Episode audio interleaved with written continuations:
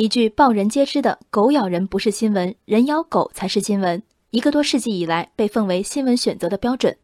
当年说这话的编辑恐怕想不到，正因为其纠纷不断、花样翻新，狗咬人在今天也常常成为新闻。比如沈阳一名王姓送货师傅因为被狗咬，不但报了警，还上了报纸。本周，王师傅送货时途经一家货站，一条黄狗突然冲出来，对着他的腿就是一口。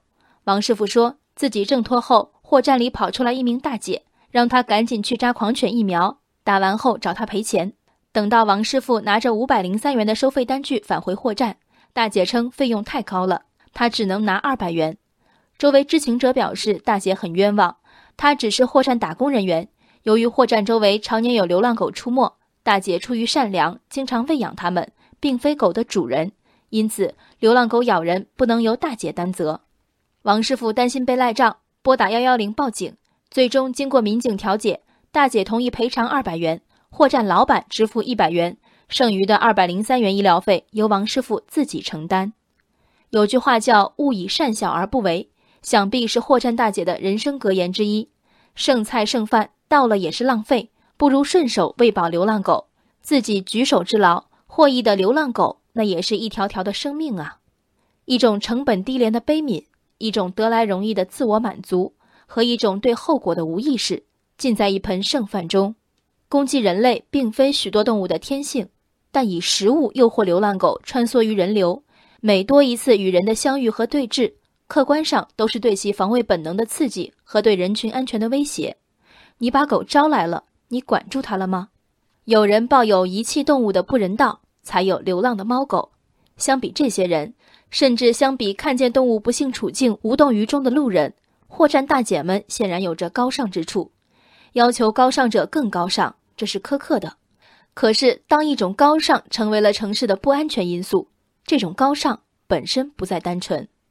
从公益机构收养猫狗有着严格流程：检查身体状况、驱除寄生虫、疫苗接种、必要的绝育。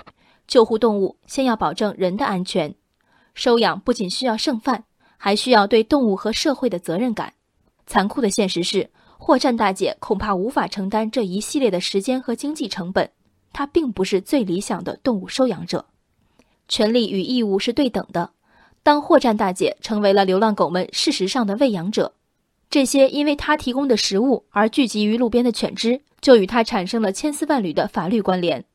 当围观群众说大姐只是好心喂养，并非狗的主人，他们的潜台词是。大姐没从中赚钱，凭什么还要为此赔钱？可是世间的获得并非只有金钱，感情慰藉从来都是饲养宠物的第一目的。大姐的确不以养动物谋利，但流浪狗蜂拥而来时，她的欣慰和自我认可呢？这同样是不可替代的获得。善良值得鼓励和表彰，但善良不能脱离常识和公德的土壤。人人都是天地一沙鸥，有力所不逮之处，再正常不过。非要做出鹰的姿态，却没有大包大揽的能力，善后的成本往往高于随手的善举。爱心不在大小，但不能不计后果。人生海海，见微知著。我是静文，往期静观音频，请下载中国广播 app 或搜索微信公众号“为我含情”。